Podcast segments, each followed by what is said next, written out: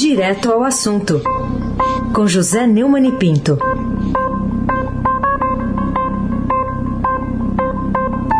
Oi, Neumann, bom dia. Bom dia, Raíssa Arabaque, Carolina Colim. Bom dia. Almirote Delson e o seu pedalinho. Bárbara Guerra, Frânio Vanderlei, Clã Bonfim, Manuel, Alice Isadora.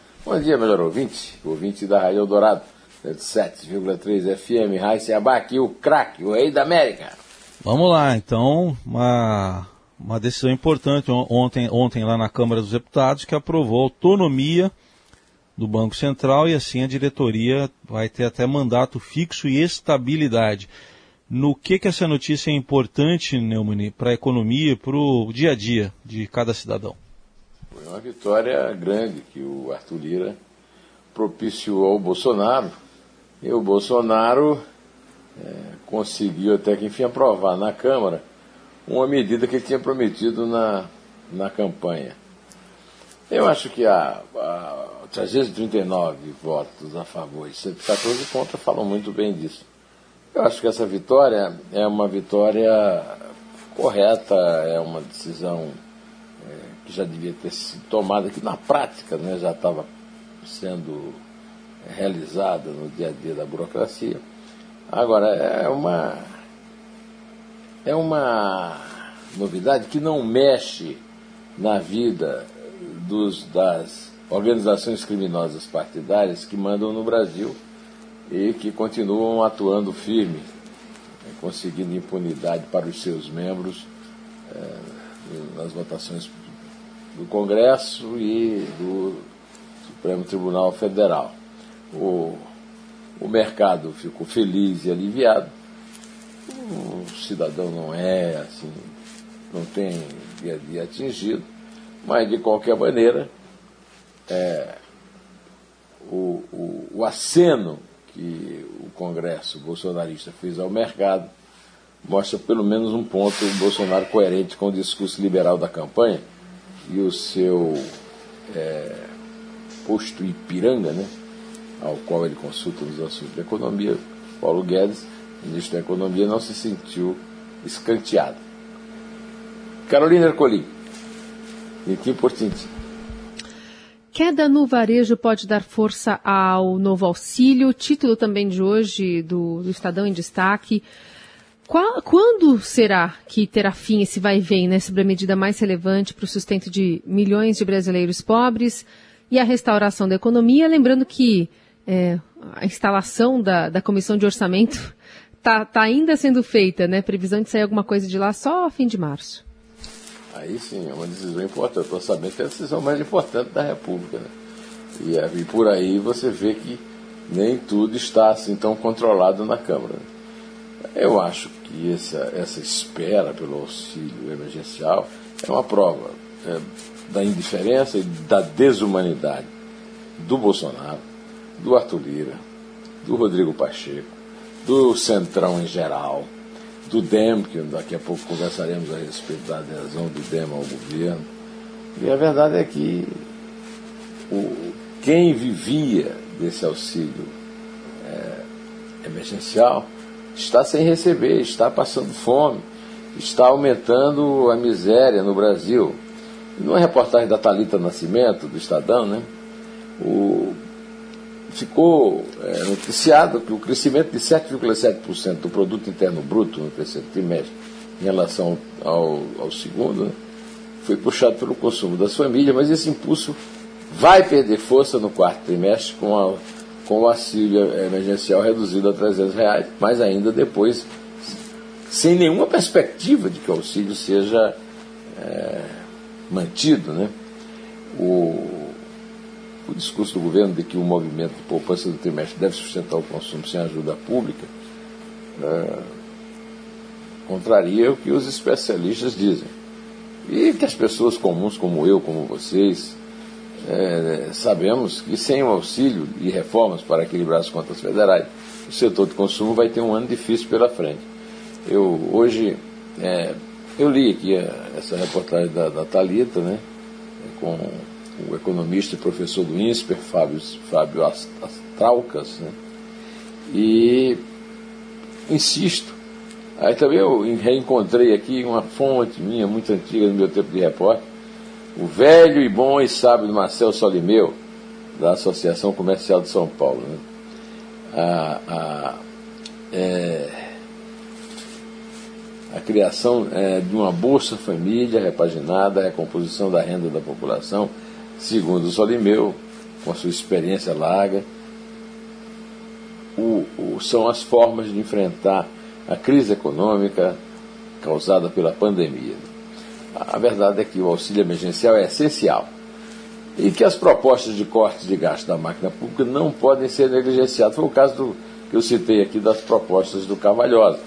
O professor de Direito Modesto Carvalhosa é, está propondo um é, empréstimo compulsório de funcionários públicos é, que ganham mais de 10 mil reais e a cobrança de imposto de renda nos penduricários de pagamentos de uma folha absurda de um trilhão de reais é, de gasto com pessoal pelo governo federal. Mas ninguém presta atenção nisso. Um bolsonarista me escreveu: Ah, você. Ah, não estão cortando no seu salário, mal sabe ele que estão. Né? Então, assim, as empresas privadas estão cortando salário, diminuindo jornada, com uma solução é, factível. Agora, a, os chamados marajás não dão a mínima contribuição e têm o apoio dos deputados que querem furar o teto e, e, e ferir né, o controle de gastos para poder pagar a pandemia, pagar, desculpe, a, o auxílio emergencial da pandemia, e era uma coisa que tinha que ter muito maior senso de urgência e de humanidade. Aí se abaque, o rei da América. Bom, Neumann, outra notícia do dia, o um anúncio que foi feito pelo vice-presidente Hamilton Mourão de que os militares vão deixar o combate ao desmatamento da Amazônia. Queria uma análise sua aí sobre essa medida, levando em conta a imagem do Brasil no exterior e as próprias, o próprio papel das Forças Armadas. Eu vi vocês dando essa notícia, né? Que o vice-presidente Hamilton Mourão confirmou o fim da Operação Verde Brasil 2, a atuação de militares na Amazônia, que acaba em 30 de abril. Essa atuação dos militares, em geral, tem sido um vexame, é, demonstrando o mito que é as pessoas pensarem que ah, os, militares são corretos e são competentes. Não são. O Exército Brasileiro não é correto nem é competente mais do que outros setores da sociedade brasileira. E essa desistência de participar da, da, da atuação para por fim o desmato da Amazônia, é, é reconhecimento disso. É, esse fim prematuro, segundo o Estadão apurou, está ligado à falta de verbo para o Ministério da Defesa que executa a missão. E também ao, ao desprestígio do Mourão, que é evidenciado inclusive nas declarações do Bolsonaro, que já deixou claro que ele não vai ser o vice na chapa dele perdeu completamente o poder. Né? Na reunião da quarta reunião do Conselho é, da Amazônia, o, o, o vice-presidente disse que no lugar da Verde Brasil 2, o órgão passa a trabalhar no Plano Amazônia 21, 22, com colaboração de agências de fiscalização do Ministério da Justiça, Meio Ambiente, Agricultura, Gabinete de Segurança Internacional. É tudo lorota, né? Na prática, os militares, como reconhece o repórter, saem de cena para o trabalho na floresta prosseguir na mão dos agentes do IBAMA, Instituto Chico Mendes de, Biodiversidade, ICMBio, Polícia Federal e Rodoviária. Ou seja, é, mais no mesmo, que nós sabemos que o Bolsonaro não prestigia e esse pessoal terão muito menos verba do que os militares tinham. Mais uma vez, a competência exaltada dos militares caiu na água, né? caiu no vazio. Carolina Ercolim, Carolina Colim, você já sabe, é tintim por tintim, não deixa escapar nada.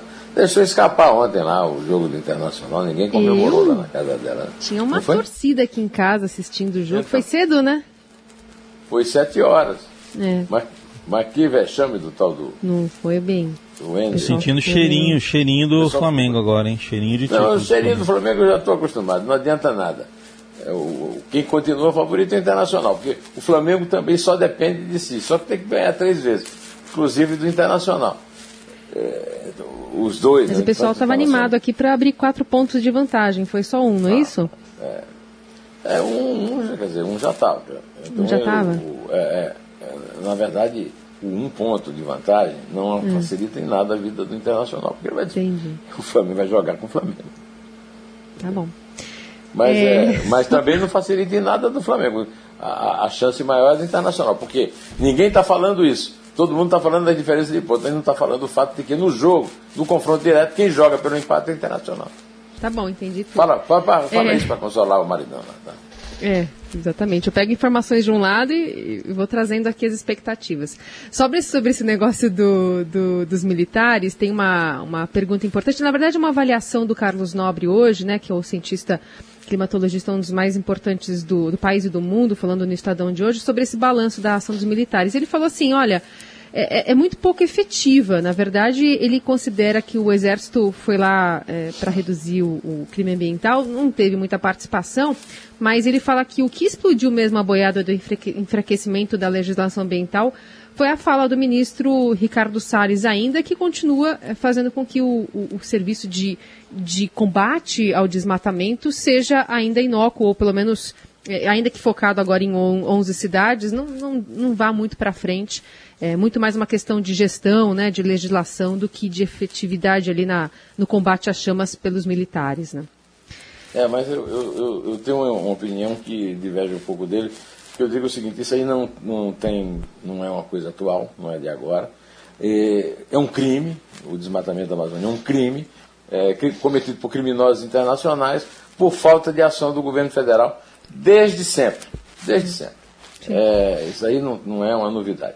E os militares têm a culpa de terem se metido no negócio sem ter é, apoio nem dinheiro para isso e, no fim, dão mais um vexame. Mas o vexame da saúde é muito pior. Né?